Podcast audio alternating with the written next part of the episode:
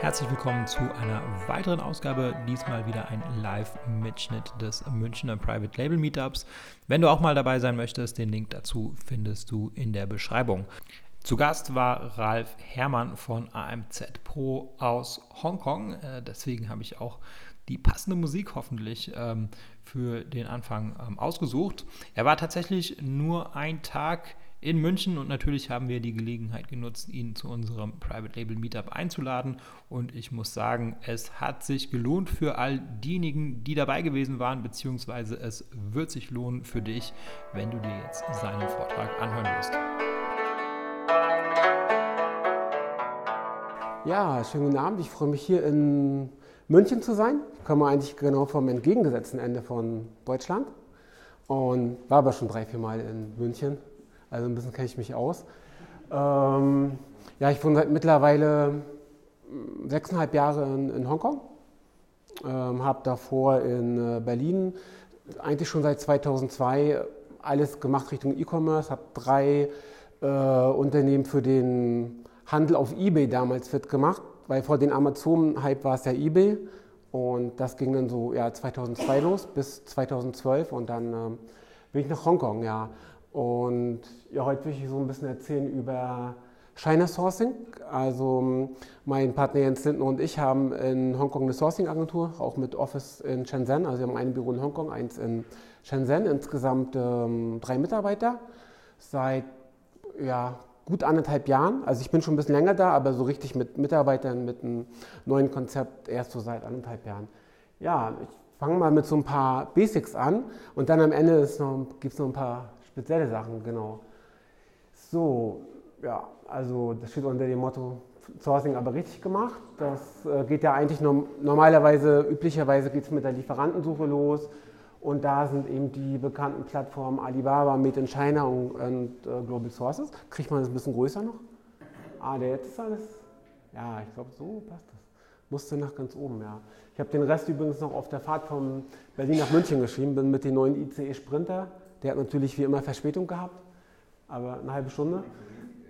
Und genau, ja, fangen wir mal mit der Lieferantensuche an. Also viele suchen ja auf Alibaba, aber natürlich gibt es auch noch Made in China und Global Sources, wobei Global Sources sogar etwas besser ähm, von der Struktur ist und auch von den, soweit ich weiß, von den Zertifikaten oder von den, ähm, also die Lieferanten werden nach einem bestimmten Schema geprüft, also gibt es bei Alibaba auch.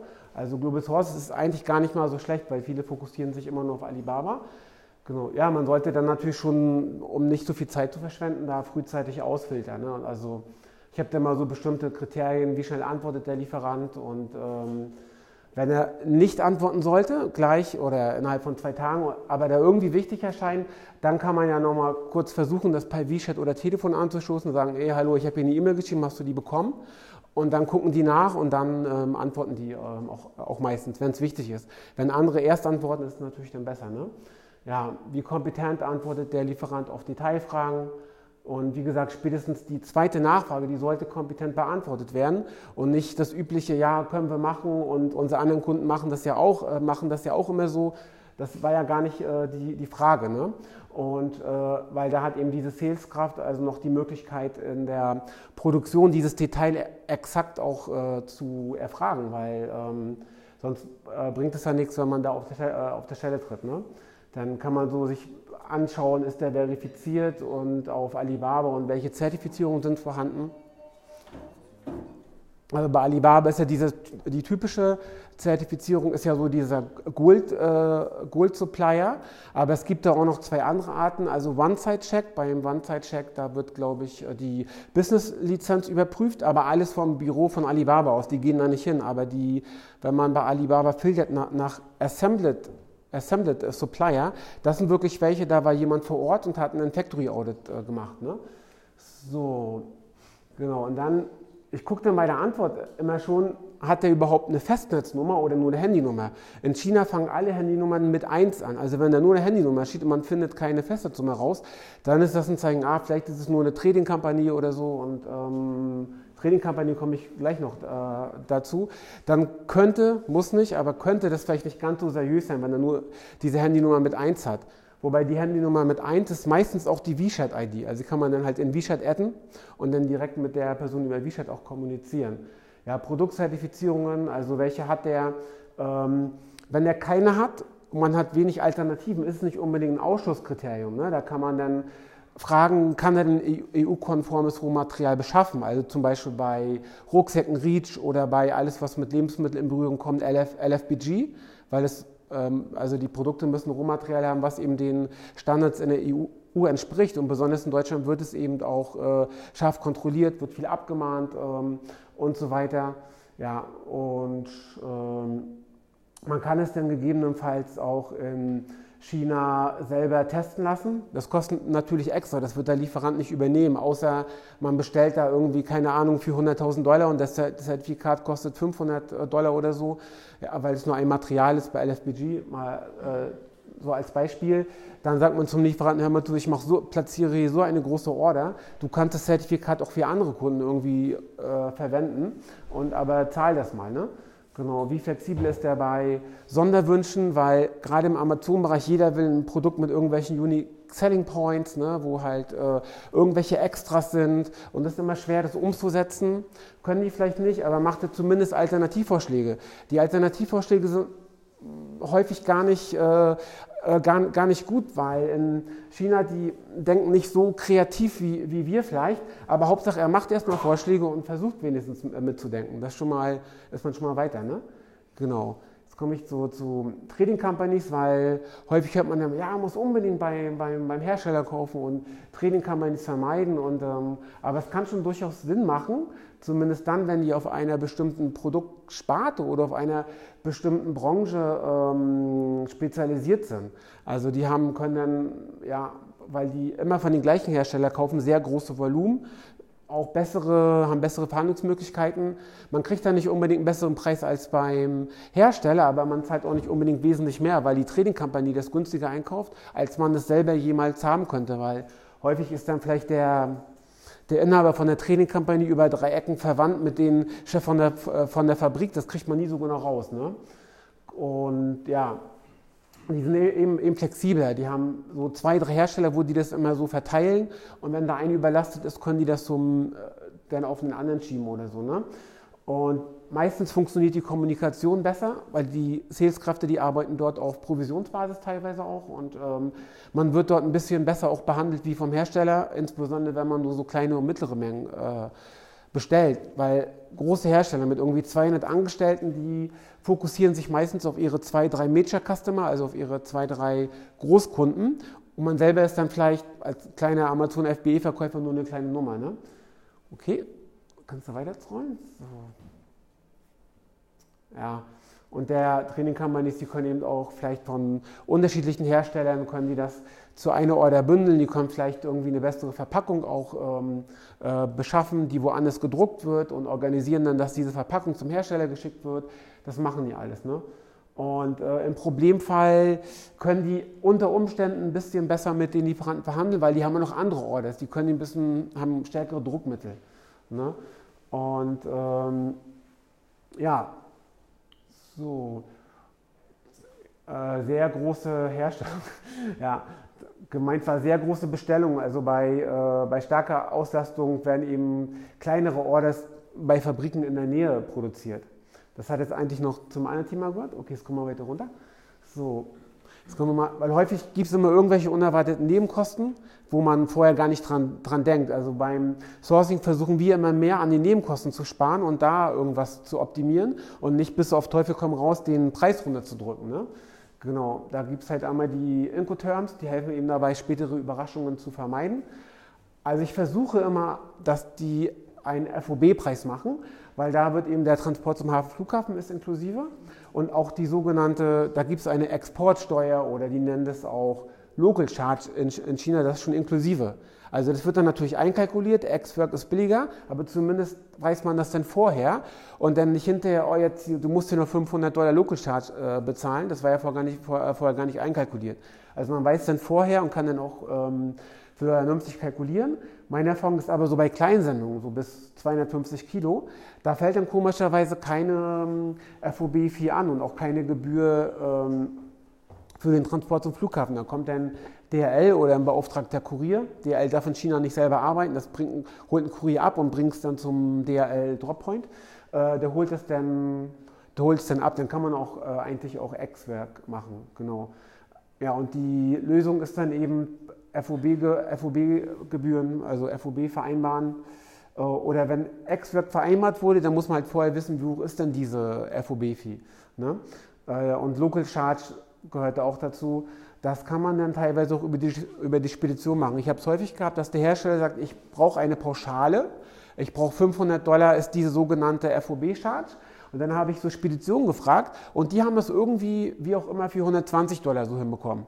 Da kann man sich vorher ein Angebot holen von der Spedition und sagen, hier, ich habe ich hab Ex-Work-Terms, ich brauche ein Angebot, dass ihr das von der Fabrik abholt, die Local Charge covert, also dass die übernimmt und dann eben ähm, das nach Deutschland dort, dort to door äh, schickt. Ne?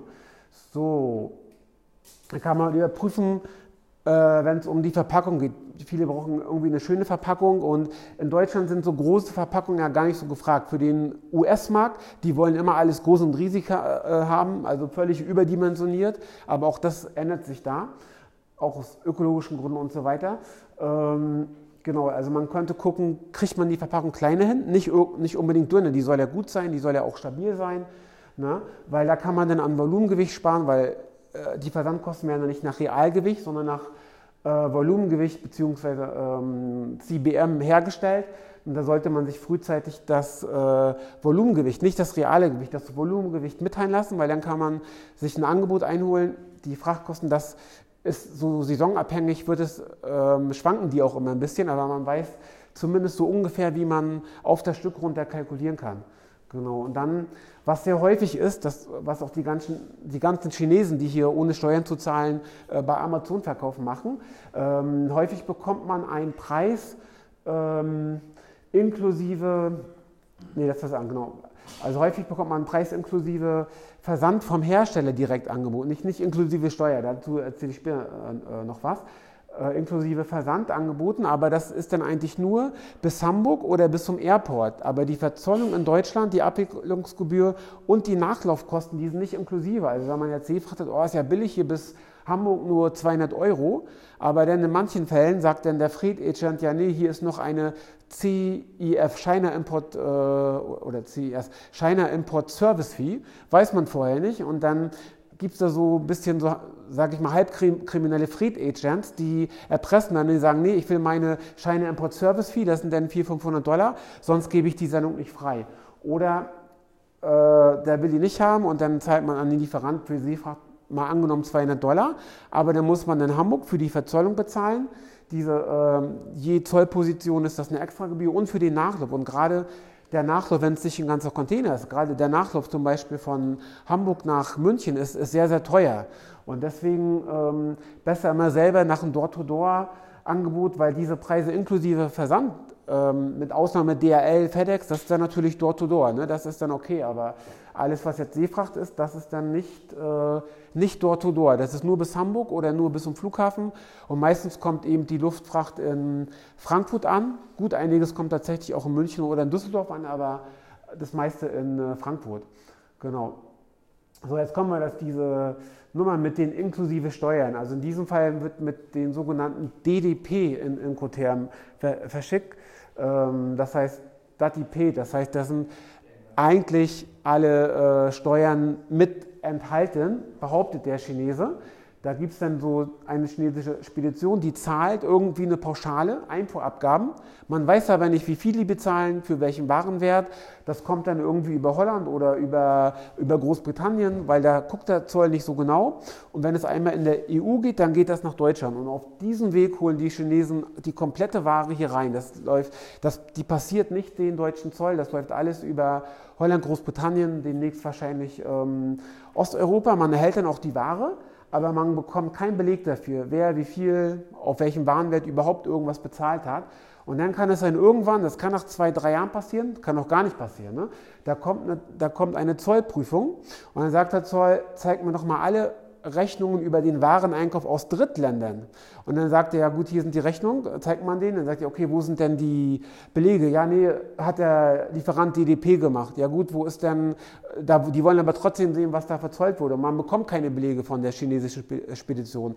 Die können nicht nachweisen, dass sie für 100 Prozent des Warenwertes das ähm, äh, verzollt hat. Also das ist eine ganz große... Ähm, ja, eine ganz große Betrugsmasche eigentlich. Und so holen die Chinesen, ohne Einfuhrumsatzsteuer zu haben oder vielleicht 10 Prozent, so holen die das alles hier nach Europa. Und das äh, kann man hoffen, dass es EU-weit mal ein bisschen unterbunden wird, aber irgend, irgendein Schlupfloch wird es äh, äh, immer geben. Ne? Genau. So. Ja. Lieferung an Amazon. Also wir haben bei uns im Sourcing auch häufig viele, die wollen, dass das direkt an Amazon geht. Ne? Also Lieferungen direkt an Amazon sind häufig teurer und auch mit einem höheren Risiko verbunden, als wenn man irgendeinen Logistiker zum Beispiel in Hamburg äh, da dazwischen schaltet, um das eben zwischen zu lagern. Also ich war, vorgestern habe ich mir wirklich so eine Lagerhalle angeguckt von jemand, der ähm, der macht das, der lagert das dazwischen und der sagt, er sieht sofort, wenn das irgendwie die Palette ist beschädigt oder der Karton ist beschädigt oder selbst wenn da zu viel Staub drauf ist, dann kann es sein, dass Amazon es nachberechnet und dann haben die da so eine ähm, äh, ja, also nicht, die machen es nicht mit Wasser, die machen es mit, mit, mit Hochdruck und machen dann den ganzen Staub darunter, wenn es notwendig sein sollte. Weil wenn Amazon das macht, die berechnen das richtig nach. Ne? Also das kann sinnvoll sein, weil auch die, äh, in so einem Lager ist auch die Miete pro Kubikmeter wesentlich günstiger als äh, bei Amazon. Also die liegen, das Lager, wo ich war, da geht so ab das kostet, glaube ich, maximal 17 Euro pro Kubikmeter. Und Amazon nimmt ja, glaube ich, saisonbedingt 26, 27 Euro oder Weihnachtssaison 36, glaube ich. Ne?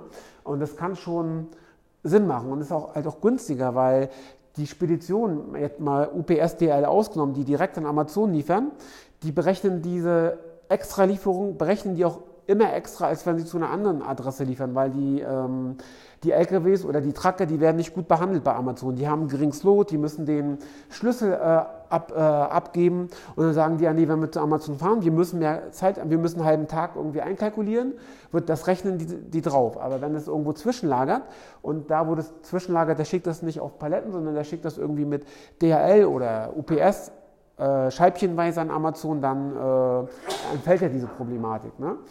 Genau, Versandwege gibt es See, Schiene oder Luftfracht.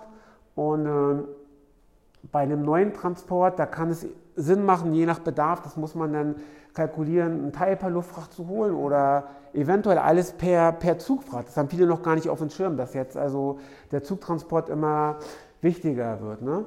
Und ähm, deswegen ist halt immer wichtig, dass man einen Door-to-Door-Preis sowohl bei Zugfracht als auch bei Luftfracht als auch bei Seefracht sich vorher Door-to-Door-Totalpreis äh, ähm, kalkulieren lässt, weil viele Speditionen, die arbeiten so, dass es gar nicht, die arbeiten so ein bisschen intransparent. Die sagen dann, ja, diese Kosten ist RMB, diese Kosten ist US-Dollar, diese Kosten ist pro Kubikmeter, diese Kosten ist einmalig fix. Dann muss man zu der Spedition sagen, ja gut, das ist ja alles gut und schön. Ich brauche aber einen Totalpreis, also einen Gesamtpreis und dann kann ich das auf den einzelnen, ähm, kann ich es runterrechnen auf das einzelne Produkt. Ne? Das kommt auf das Gewicht an. Also bei, ähm, wenn, man dort to door rechnet, ne? also du DRL. 500 Kilo lohnt sich schon eine richtige, macht man über eine richtige Spedition, nicht mehr über DRL UPS. Ähm, kommt darauf an, wo man dann ist. Also wenn es jetzt in Frankfurt landet, bis München nachläuft, also ich würde sagen, normalerweise muss es dann unter, unter 4 Euro liegen. Genau, also das ist eigentlich, kommt darauf an, wenn es in China. Ja gut, FedEx ist natürlich, äh, bei FedEx muss man ein bisschen aufpassen, die haben FedEx Priority und FedEx Economy. Und FedEx Economy ist auch nicht so schnell, die brauchen auch eine Woche, dann kann man gleich richtige Luftfracht machen. Die anderen drei, DRL, na, UPS hat auch, die haben Expedited, UPS Sever, aber TNT und äh, DRL, die haben glaube ich nur eine Express-Versandart. Ne? Genau. Wenn man halt ein Produkt neu launchen will, dann man, macht es tatsächlich Sinn, irgendwie mal einen Teil per Luftfracht hol, zu holen, sich das Listing dann, auch wenn man das gar nicht mit Gewinn verkauft, das Listing aufzubauen, mit äh, Bewertungen, zu, schon ein paar Sachen zu optimieren Und wenn dann eben der große Teil dann per Seefracht kommt, ist das Listing schon optimiert und man hat dann den ganzen Stock und kann dann richtig äh, sofort ordentlich abverkaufen. Ja, Zugtransportdauer ist, das ist ja vielleicht noch gar nicht so bekannt. Das dauert so entweder 16 oder 19 Tage, je nachdem, wo das in China losfährt. Also Nordchina oder Südchina und brutto mit Vor- und Nachlaufverzollung muss man eine Woche dazu rechnen. Also wir haben es so bei der Zugfracht, dass das Closing Date gerade mal zwei Tage vorher ist, bevor der Zug losfährt, auch bei Stückgut. Bei Seefracht, wenn man da per Stückgut verschickt, dann muss ja quasi die, äh, die Seefracht schon oder die Ware schon vier, fünf Tage vorher im Hafen sein und dann fährt das Schiff was los.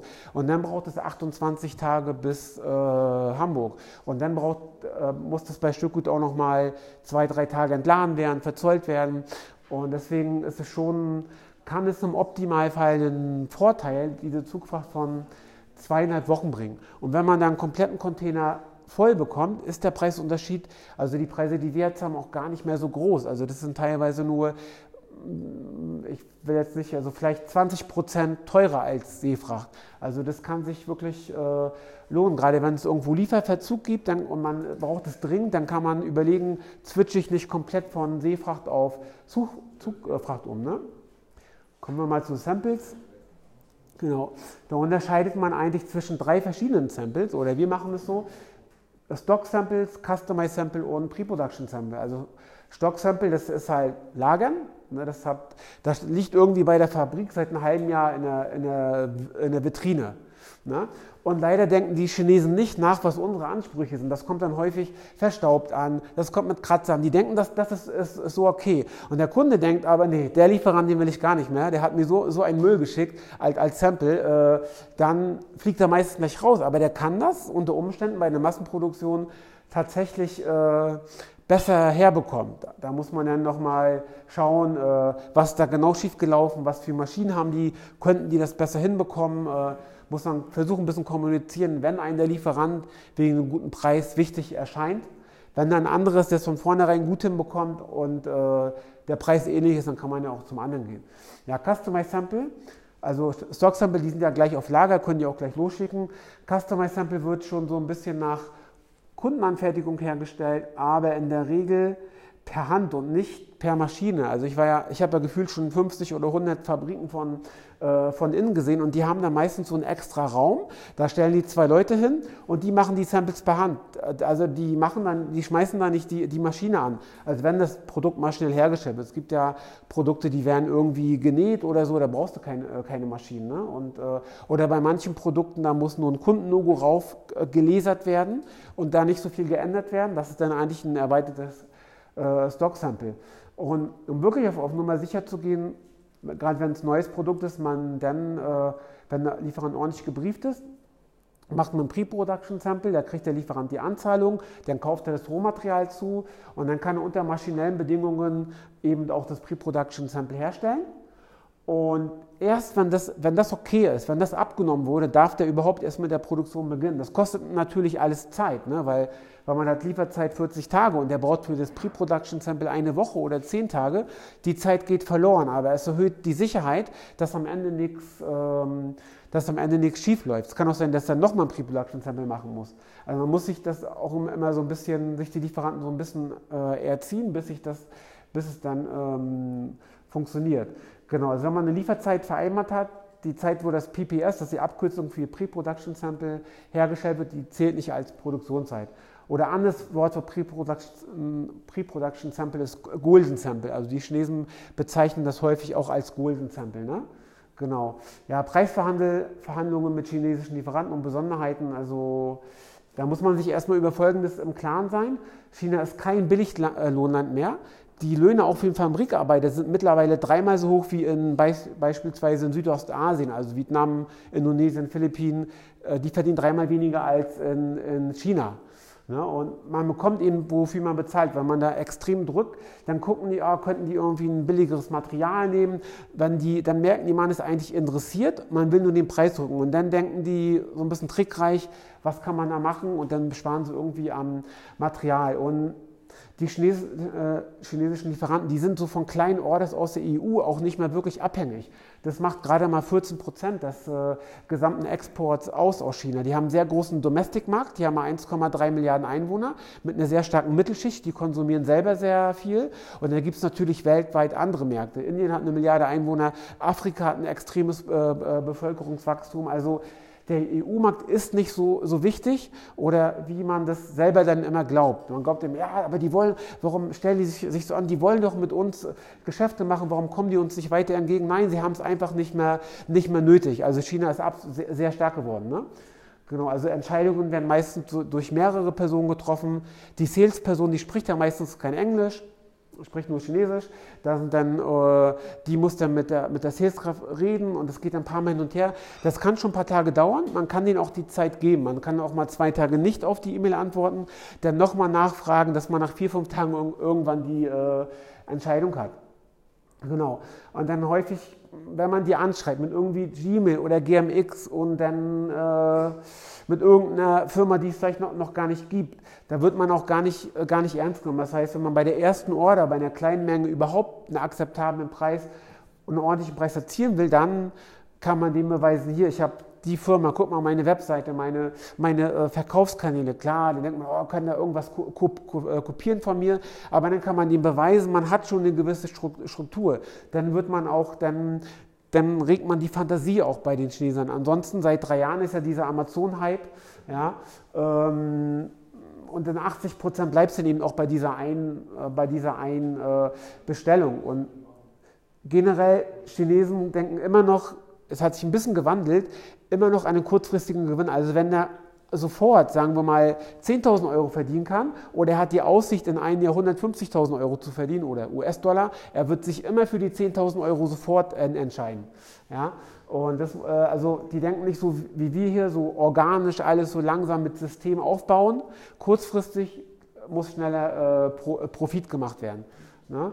So, ähm, weil für den Sales-Kontakt ist die Order wichtig. Die werden auch nach Performance bezahlt oder kriegen Position, aber für den Entscheidungsträger im Hintergrund, gerade wenn es ein richtiger Hersteller ist, eine richtige Fabrik, ist man nur eine kleine Nummer, außer natürlich bei, also bei kleinem Umsatz. Wenn man dann regelmäßig Order macht und die Umsätze werden ein bisschen größer, dann weiß der Chinese natürlich auch, was er, was er von ein, ein hat. Ne? Dann äh, nimmt er das auch ein bisschen ernster, dann weiß er, okay, das ist zwar nicht so riesengroß, wie ich mir gerne wünsche, aber es kommt immer was bei rum und dann äh, kann man den ja auch mal besuchen, man baut sich dies, diesen, persönliche, diesen persönlichen Kontakt auf ne? und dann wird es doch besser. Ja, und äh, also es hängt halt immer viel, es läuft wirklich viel über, äh, über die Menge. Ne? Und äh, 110.000 Euro ist nicht wirklich groß, insbesondere dann, man filtert ja sowieso schon die Lieferanten vorher auch so ein bisschen nach Preis. Und wenn man dann drei, vier hat, die alle ähnlich beim Preis sind, dann ist es dann unwahrscheinlich, dass man die noch 30 Prozent oder so runterhandeln kann. Dann vielleicht noch eher 7, 8 Prozent, je nach Menge.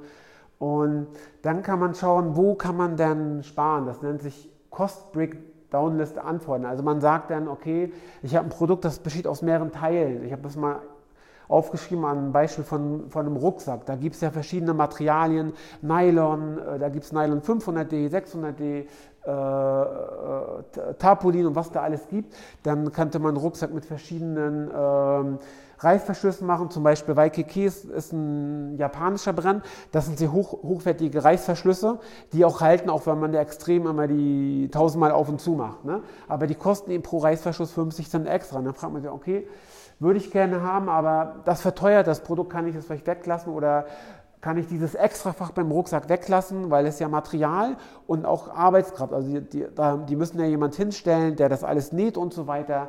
Ja, dann kann man überlegen, ich will die gleiche Qualität, aber kann ich irgendwelche Extras weglassen, um auf meinen Targetpreis, man kann ja auch einen Targetpreis nennen, ähm, um auf meinen Targetpreis, also meinen Preis, der laut meiner Kalkulation nicht überschritten werden darf, ähm, zu kommen. Und natürlich, man kann überlegen, welche Nebenkosten spare ich, ne, was ich schon gesagt habe. Seefracht ist natürlich günstiger als Luftfracht. Ja, groß, sehr großes Problem ist eben die, Liefer, ähm, die Lieferverzögerung. Und wenn man jetzt nicht unbedingt über Alibaba Tretassuranz bezahlt hat, ist es sehr schwer. Und wenn dieser, man guckt ja mal nach einem richtigen Hersteller, meistens, meistens dann doch. Und wenn dieser richtige Hersteller gut ausgelastet ist, zieht er immer seine Großkunden vor, die wichtiger sind, die er schon lange hat, anstelle jetzt, wenn man noch sehr neu ist. Also wir machen es immer so, äh, entweder so einen Extravertrag, aber meistens schreiben wir unter der Rechnung, äh, schreiben wir, okay, pro Woche Verzögerung gibt ein bis zwei Prozent von der Summe, äh, ziehen wir ab. Und meistens wird es akzeptiert. Also wir sagen, okay, 2%, sagt er, nee, ich will nur 1%. Oder sagt er, nee, ich will gar nicht sagen, gut, okay, wir geben noch fünf Tage Puffer. Ihr habt noch fünf Tage Puffer, wo es keine Strafe kostet, aber danach 1% oder 2% pro Woche. Und das muss man aber immer vorher vereinbaren, bevor man die Anzahlung macht. Das kann man hinterher, es ist schwierig äh, zu verhandeln, weil in dem Moment zeigt die Saleskraft, das auch den, also den, den Boss den Hintergrund. Der muss das ja letztendlich dann auch abzeichnen. Und, äh, dann, und der weiß dann auch Bescheid. Ne? Und ja, genau, und die Produktionszeit wird dann eben ab Freigabe der Massenproduktion gerechnet. Also wenn erst Pre-Production-Sample gemacht wird, ist die Massenproduktion dann noch nicht gestartet. Das kann man dann natürlich nicht, nicht mitrechnen. Dann kann man nicht sagen, ja, ich habe aber dann und dann angezahlt. Das zählt nicht. Ne? Genau. Ich schreibe immer sanften Druck aufrechterhalten, man kann nicht so extrem Druck machen. Äh, also immer mal wieder nachfragen, ob das dann alles pünktlich fertig äh, wird. Und ein ganz großes Problem, China ist sehr effizient, die denken sehr rational, aber ein ganz groß, großes Problem sind halt die Feiertage. Okay? So, was natürlich jeder kennt, äh, ist Chinese New Year.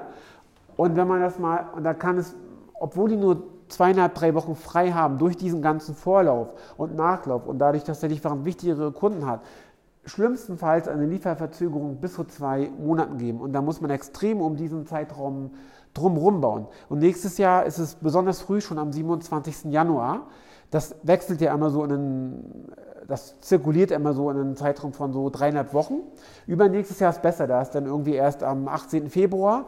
Und gerade nächstes Jahr 2020 muss man extrem aufpassen, weil hier in Deutschland machen dann viele Weihnachtsurlaub, da läuft nichts zwischen Weihnachten und 5. Januar oder so. Aber in dem Zeitraum, wenn ihr da irgendwelche Order habt, da müsst ihr eure Order monitoren und müsst schauen, dass das rechtzeitig fertig wird. Also nicht, ich gehe erst erstmal in den, in den Skiurlaub oder so und der Chinese macht das schon. Da muss man gerade nächstes Jahr, weil es eben so früh ist, extrem äh, ähm, aufpassen. Und was ja dann viel, es gibt noch ein paar andere Feiertage, die unwichtig sind, aber jetzt hatten wir wieder 1. bis 3. Mai, das war jetzt gerade.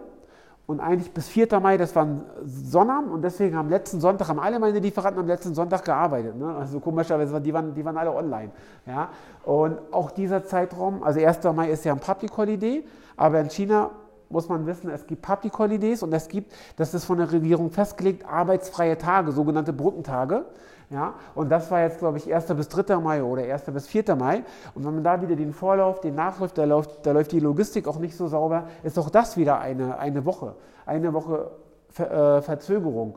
Und dann der zweitgrößte Zeitraum nach Chinese New ist die sogenannte Golden Week oder auch, die wird auch National Holiday genannt, die, äh, weil am 1. Oktober ist der chinesische Nationalfeiertag und dann sind meistens fünf Tage frei. Und kurz davor, Ende September, ist das Mittelatem-Festival. Und je nach Mondkalender, wenn diese Tage dicht zusammenfallen, so wie vorletztes Jahr, haben die diese beiden Feiertage, also Mittelartenfestival, National Holiday, haben die einfach mal zusammengelegt. Und dann war da einfach mal eine Woche frei und mit Vor- und Nachlauf kann sich das bis zu zwei Wochen Verzögerung auswirken. Und das Problem ist einfach, dass der, die Salesperson äh, also mit der man kommuniziert, wenn man Ende August die Order jetzt platziert, der denkt da nicht dran, der denkt nicht, dass im Oktober eine Woche frei ist. Also ihr als Importeur, ihr müsst das auf dem Schirm haben, ihr müsst euch informieren, wann sind die Feiertage und müsst dann zu, der Sales, äh, zu eurer Salesperson sagen, ey, das muss vor dem 1. Oktober bei der Spedition sein. Der selber denkt da nicht dran, der sagt euch am 25. September Bescheid, oh, das wird nicht vorher fertig, das wird erst am 15. Oktober fertig. Und dann ist das Weihnachtsgeschäft natürlich äh, komplett gelaufen. Also gerade die Golden darf man nicht unterschätzen schätzen. So, Kommunikation im Problemfall, das ist gar nicht so einfach, weil die Chinesen mit Kritik fähig ist, ist es sehr, sehr schwierig. Das kann man nicht so direkt sagen, wie man es in Deutschland machen würde. Also erstmal, der Salesperson nie, nie, nie direkt, äh, die, auch, auch wenn die Schuld ist, nie direkt äh, die Schuld unterstellen, weil die Salesperson ist nicht verantwortlich für den Rohmaterialzukauf, die steht nicht am Fließband, die teilt nicht die Arbeiter ein, äh, die, eigentlich kann die dafür nichts wirklich. Ne? Also wirklich sachlich und logisch Punkt wie Punkt argumentieren, mit Bildern aufbereiten, was da schiefgelaufen ist äh, und nicht den Eindruck vermitteln, man will noch möglichst viel Rabatt oder Ersatzware und, äh, rausholen und dann nie mehr bestellen. Weil das, das spüren die. Und warum sollen die dann was machen, wenn da sowieso nicht mehr was rumkommt? Da haben die ja nichts von. Man kann die nicht, äh, man kann die nicht verklagen in, in China. Oder es ist sehr, sehr schwer, sagen wir mal so. Wenn die Restaurant noch offen ist, ist das Druck, Druckmittel natürlich ein bisschen größer. Zwar nicht unendlich, aber es ist deutlich äh, größer. Zum Beispiel Quality Check ist äh, fehlgeschlagen. Also nie mit Rechtsmitteln oder drohen oder beleidigen werden oder irgendwas. Dann ist die Kommunikation ganz schnell äh, abgebrochen. Also man kann nicht sagen, ah, ich habe den, den Umsatzverlust, du musst mir den Umsatzverlust ersetzen. Alles, was in Deutschland, äh, kann man alles vergessen. Ja? Äh, also Lösung kann dann eben sein, okay, eine Ersatzlieferung zusammen mit der neuen Order oder wenn sehr viel, wenn quasi fast die komplette Order ausgetauscht werden muss, dann machen die das nicht mit einer Folgeorder, weil dann machen die auch bei der Folgeorder Minus. Dann erstmal gucken, kriegen die das hin, dann wird es verteilt auf die nächsten zwei, drei Orders, sodass man mittelfristig diesen Schaden wieder ein bisschen kompensieren kann. Das sind dann so die Lösungen. Und wenn man wirklich eine langjährige Geschäftsbeziehung hat, habe ich es auch schon erlebt, dass die dann wirklich, wenn man den wirklich gut kennt, man war in China, hat mit dem Chef gesprochen, man war mit denen essen, man war mit denen beim, beim KTV oder, oder was weiß ich, ja, dann äh, kann man den vielleicht da, dazu bringen, dass der auch mal von sich aus was liefert. Muss man vielleicht noch die Versandkosten bezahlen.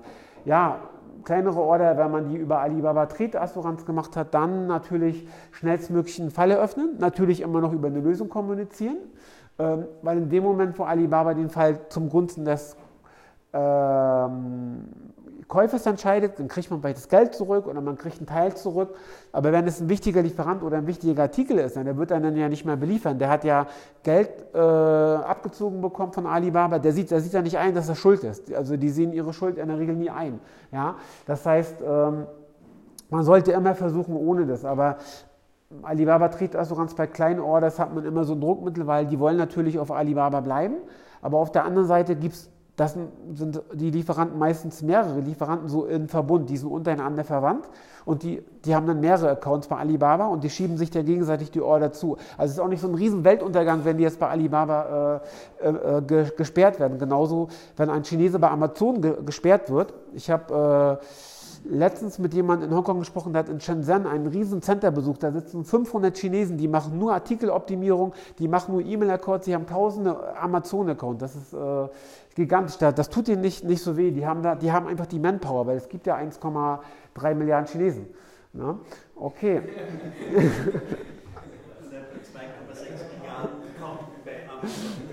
ja, ähm, die machen häufig auch private Accounts auf und keine geschäftlichen Accounts. Die können, wenn das hier bei FBE gelagert ist, dann da können Gelder eingefroren werden, da kann Ware beschlagnahmt werden durch den deutschen äh, Zoll. Gut, dann lassen es halt in Polen oder Tschech, Tschechien einlagen, äh, einlagern. Das ist, geht zwar auch, aber wer macht sich diesen, denn, den Aufwand, das, um das durchzuziehen? Äh, ne?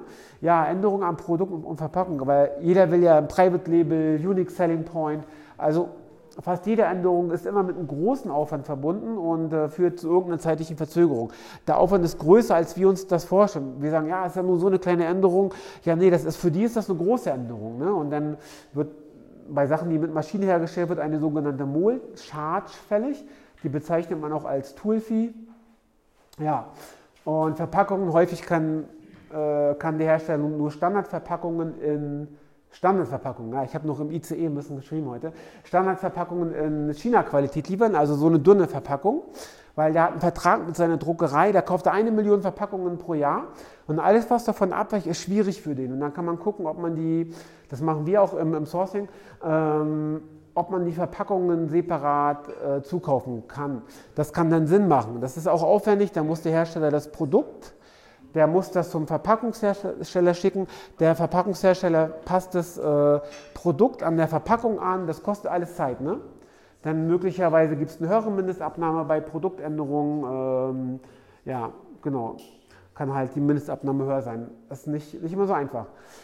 Ähm, Zertifikate. Es, in den ganzen Facebook-Gruppen, da steht immer viel Unsinn drin. Ne? Also Zertif Zertifikate sind auch nur ein Stück äh, Papier. Die wurden irgendwann mal ausgestellt äh, für eine be begrenzte Anzahl von Samples. Die wurden irgendwann mal vor sechs Monaten vor ein Jahr ins Labor geschickt. Zwei bis sechs Samples. Das kann mit eurer Massenorder, was ihr gerade herstellt, gar nichts zu tun haben. Die können ein anderes, nicht konformes Rohmaterial äh, testen. Dann kommt es auch darauf an, wonach wurde überhaupt getestet. Also, kann ja alles Mögliche auf dem Papier draufstehen. Also bei einer Trinkflasche, wenn die nach FDE getestet wurde, FDE ist äh, der Standard für die USA. Wir brauchen in Deutschland LFBG. Ne?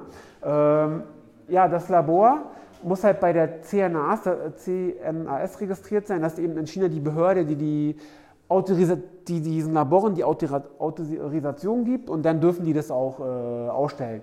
Und das kann dann eben über die Webseite des Labors überprüft werden, wenn, es ein chinesisches Labor ist. Man kann auch überprüfen bei der Zählung, ob das chinesische Labor registriert ist. Ne? Und dann über die Webseite oder mit dem E-Mail-Support, äh, weil es gibt nicht auf jeder Webseite eine Online-Abfrage. Irgendwie, die haben es nicht hinbekommen. Auf die chinesischen Labore, beim TÜV gibt es das, aber die China-Labore, die äh, kriegen das nicht hin, eine Online-Abfrage zu machen. Aber wenn man denen eine E-Mail schreibt, dann schreiben die einen Tag später zurück, das Zertifikat ist gültig oder nicht. Ne? So, ja, wie finde ich heraus, um äh, welche Normen müssen überhaupt erfüllt werden? Da kann man dann entweder bei Product äh, IP oder auch bei ESA Quality Focus, abgekürzt EQF, kann man eine Anforderungsliste erstellen lassen. Das ist, glaube ich, auch sehr günstig. Das kostet, ich weiß, bei Produkt IP um die 60 Euro. Und dann ist man natürlich erstmal schockiert. Da steht richtig viel drin in dieser Anforderungsliste. Und wenn man damit den Lieferanten äh, kontaktiert, dann fällt er aus allen Wolken. Das hat er teilweise noch nie gehört. Da muss man sich auf das Wesentliche, auf das Wesentliche beschränken. Da muss man denken, was wird denn in Deutschland wirklich kontrolliert? Wo macht ein Mitbewerber einen Testkauf? Wo kann ein Mitbewerber einfach nachweisen, dass es die Norm nicht erfüllt? Weil jemand, der abmachen will, der macht immer das, was einfach nachzuweisen und nicht das, was kompliziert ist. Ne? weil letztendlich haftet man als Importeur, als wenn man der, der Hersteller ist. Ne? So, jetzt kommen noch ein paar Specials, genau. Denn immer gibt es doch so viele YouTube-Videos ne? und dann immer so bestimmte Mythen über den äh, Sourcing-Prozess. Das habe ich auch, noch im Zug geschrieben, deswegen sind da so viele Fehler drin. Ne? Genau. Also, also eine der Mythen ist, ich muss den, ich muss den Lieferanten erzählen, in Zukunft machen wir ein riesen Business, damit ich auch beim ersten Mal äh, schon einen guten Preis bekomme. Das ist natürlich totaler Unsinn, gerade wenn man mit einer Gmail oder einer GMX-Adresse schreibt, das, das, das nehmen die nicht ernst. Die bekommt zehn E-Mails jeden Tag, da, da steht so ein Unsinn drin. Nehmen die nicht ernst, genau. Und dann häufig wird ja gesagt, das wird fast in jedem Kurs eigentlich gesagt, ja, ich darf eigentlich nur mit den Lieferanten zusammenarbeiten, wenn die eine Exportlizenz haben. Das ist theoretisch richtig, aber praktisch falsch, weil äh, die finden immer eine Lösung. Eine befreundete Company, die Spedition, irgendjemand hat immer eine äh, Exportlizenz, das kostet 50 Dollar und dann teilen die sich mit denen die Exportlizenz. Das, das regeln die schon, da müsst ihr euch nicht drum, äh, drum kümmern. Ja, das macht alles der Logistiker, der Lieferant, irgendeine Lösung finden, die äh, mit der Exportlizenz. Äh, Bei bestimmten Artikeln ist ein problematisch. Die dürfen nicht aus China raus exportiert werden. Da habe ich Stories gehört, dass die, der chinesische Zoll, wenn die das rausfinden, das wird dann einfach vernichtet. Ne? Also, aber das nur, betrifft nur ganz wenige Artikel. Normalerweise ist das mit der Exportlizenz kein Problem. Dann der nächste Mythos, ich erhalte bessere Preise, wenn ich über 1688, das ist das chinesische Alibaba, ist doch komplett auf Chinesisch, aber viele hat ja, kennt ja irgendeinen Chinesen, der dann da mal nachgucken kann. Äh, das ist natürlich auch, auch falsch, man bekommt immer nur, wofür man äh, bezahlt. Häufig sind die Lieferanten bei 1688 mehr für den chinesischen Domestic-Markt. Die kennen sich mit EU-Standards nicht aus, häufig nicht aus. Es gibt auch Lieferanten, die sind sowohl bei Alibaba als auch bei 1688. Kann man auch nicht so pauschal sagen. Ne? Aber ja, unsere Erfahrung ist eben, die kennen nicht die EU-Standards, da spricht niemand ähm, Englisch. Und ähm, ja, das ist für den europäischen Markt ist das meistens nicht ähm, zu gebrauchen. Also wenn man gute Qualität haben will, dann äh, sehr kritisch. Ich habe irgendwo tatsächlich mal gelesen, Sourcing Agent könnten bis zu 65% bessere Preise irgendwie raus. Und das ist auch natürlich äh, äh, totaler Unsinn. Wie gesagt, an den Nebenkosten, was ich ja vorhin schon so ein bisschen aufgeführt hatte, man kann viel an den Nebenkosten, Versandkosten, Volumen, man kann an vielen Ecken und Enden sparen, gucken, was um beim Produkt, aber für das gleiche Produkt 65% besser, also ich, ich, rede immer davon, wenn man 50 Lieferanten vergleicht und dann vier ausfiltert, die dann schon einigermaßen die gleichen günstigen Preise haben, dann geht darauf nicht noch einmal 65 Prozent. Ne? Ja, dann, was ich ja häufig lese in den Facebook, ich brauche mich nicht so genau um den um die Einhaltung der EU-Norm kümmern, weil meine Firma ist ja eine äh, UG, da hafte ich ja nicht persönlich. Das, das ist auch totaler Unsinn. Da gibt es da gibt's eine, eine Durchgriffshaftung und da haftet man natürlich mit den äh, äh, Privatvermögen. Ne? Genau. Wenn der Lieferant ein Zertifikat hat mit der aktuell gültigen Norm, bin ich auf der sicheren Seite.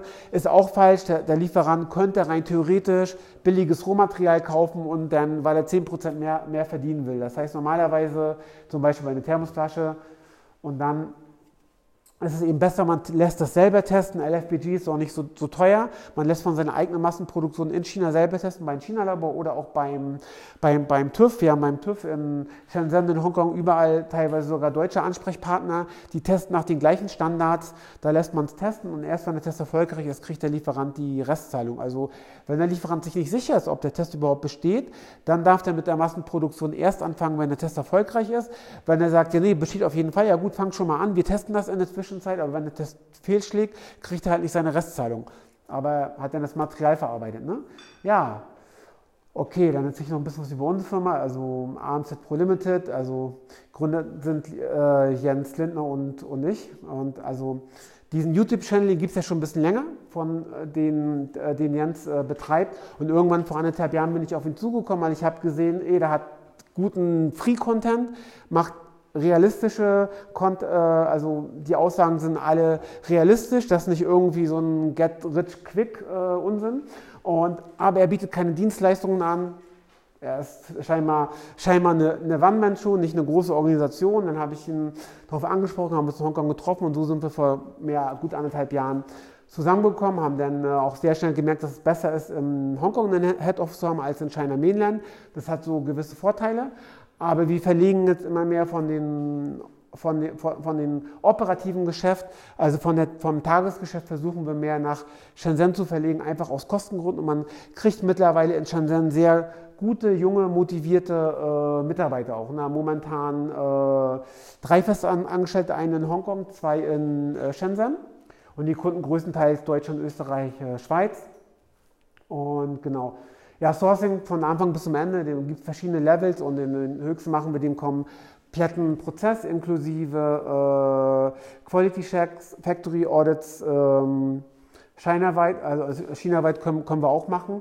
Ich werde gleich noch so ein paar Sample Reports mal, damit ihr mal seht, wie so ein Report aufgebaut ist, was das alles so beinhaltet, ja, und was ist noch geplant. Also und äh, ja, eventuell noch in Südostasien, da suchen wir noch Partner vor Ort in insbesondere Vietnam, Indonesien, Thailand. Am interessantesten ist tatsächlich äh, Vietnam momentan. Ähm, da auch dort ein bisschen was zu sourcen.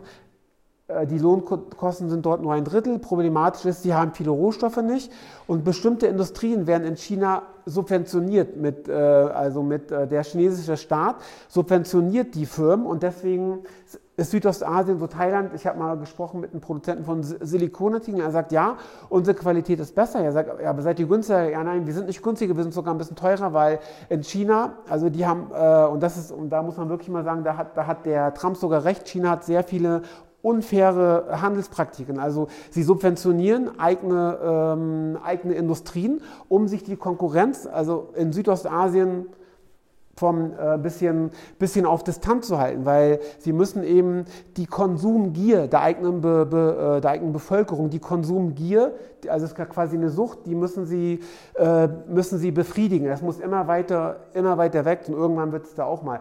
Äh, ne? Und ähm, deswegen, aber da bewegt sich viel, das, das, kann, das kann kommen. Ne?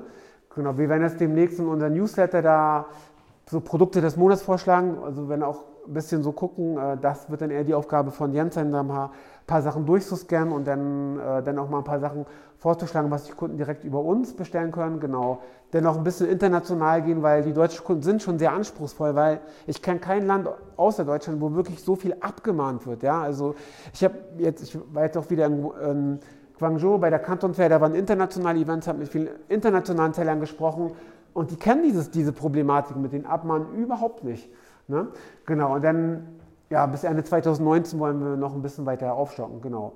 Ja, das ist nur meine E-Mail, ich verteile noch ein bisschen meine Karte dann nachher, das ist die, das ist die Webseite. Ich glaube, das war es dann auch. Genau, und dann, genau, vielen Dank. ja.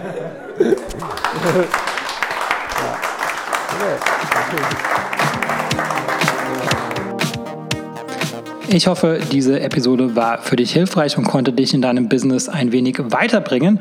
Was dich aus meiner Sicht in deinem Business auf jeden Fall weiterbringen kann, ist MyTalent. MyTalent ist eine georgische Recruiting-Agentur für deutschsprachige virtuelle Assistenten.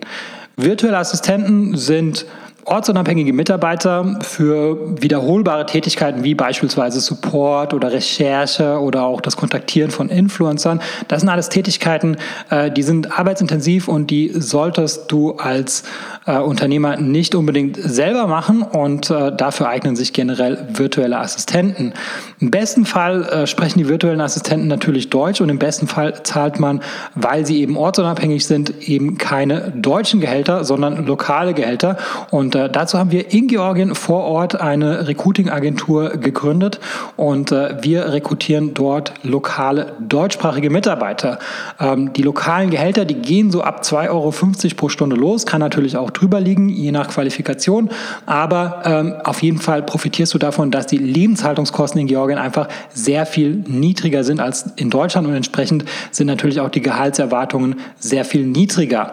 Wenn das für dich interessant ist und ich denke, Entlastung ist für jeden Unternehmer interessant, dann besuche uns auf mytalent.io und mach dort ein unverbindliches Gespräch aus. Und wenn du in dem Formular den Gutscheincode Podcast eingibst, dann bekommst du 50 Euro Rabatt auf unsere erste Rechnung.